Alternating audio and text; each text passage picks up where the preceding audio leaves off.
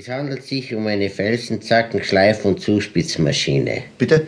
Um eine Felsenzacken-, Schleif- und Zuspitzmaschine. Aha. Sie haben also eine Felsenzacken, Schleif- Ja, und es ist Zuspitzmaschine. ja, im, besonders im Kalkgebirge sind die Felsenzacken undenkbar. Also ich meine, sie sind, die Landschaft ist ohne Felsenzacken im Kalkgebirge undenkbar. Im Kalkgebirge, da gehören die Felsenzacken, gehören einfach zur Silhouette des jeweiligen Gebirgszuges dazu. Man könnte Es sagen, ist, es ist das Charakteristikum. es ist ja gewissermaßen das Charakteristikum, nicht wahr? Ja.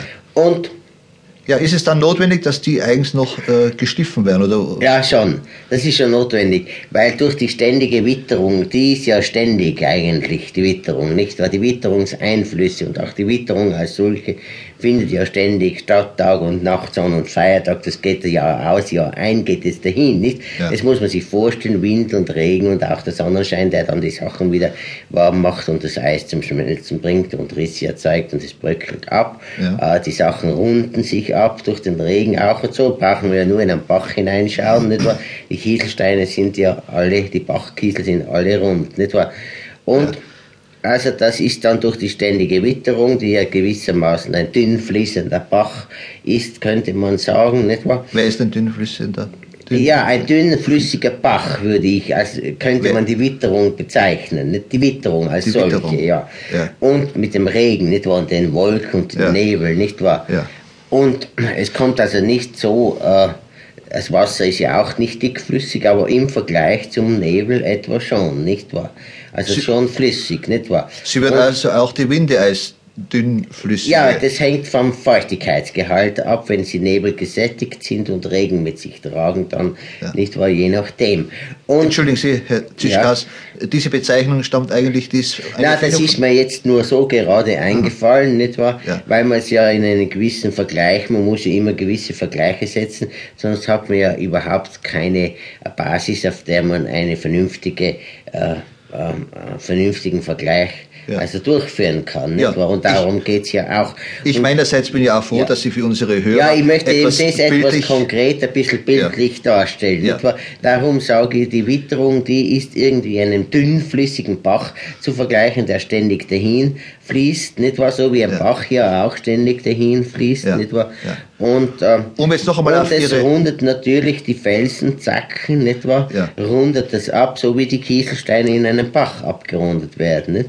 Ja. Natürlich, es geht nicht so schnell, aber da die Witterung ja schon ständig, also immer schon eigentlich da war, Ja. das heißt, ähm, als solche, nicht wahr? Ja. Und ist es eben auch, ähm, kommt es auch zu Rundungen, zu Abrundungen der scharfen Kanten bei den Felsenzacken, nicht wahr? Ja. Die aber gerade charakteristischerweise eben sehr kantig, nicht wahr, sehr scharf sein sollten und auch die Spitzen runden sich ab, die aber eben, eben wieder gerade äh, im Kalkgebirge charakteristischerweise eben sehr spitz sein sollten und das aber äh, äh, wird dann irgendwie vermisst, nicht wahr? Und als Landschaftsschützer vom landschaftsschützerischen äh, Standpunkt aus, ich bin ja selbst kein Landschaftsschützer, aber ich habe mich mit Landschaftsschützern unterhalten, die haben mir das bestätigt, die haben mir bestätigt, dass im Kalkgebirge eine allgemeiner Verbrauch der Felsenzacken festzustellen ist, dass also vielfach schon runde Stumpfe statt spitzer Zacken, Ja. nicht wahr, emporragen.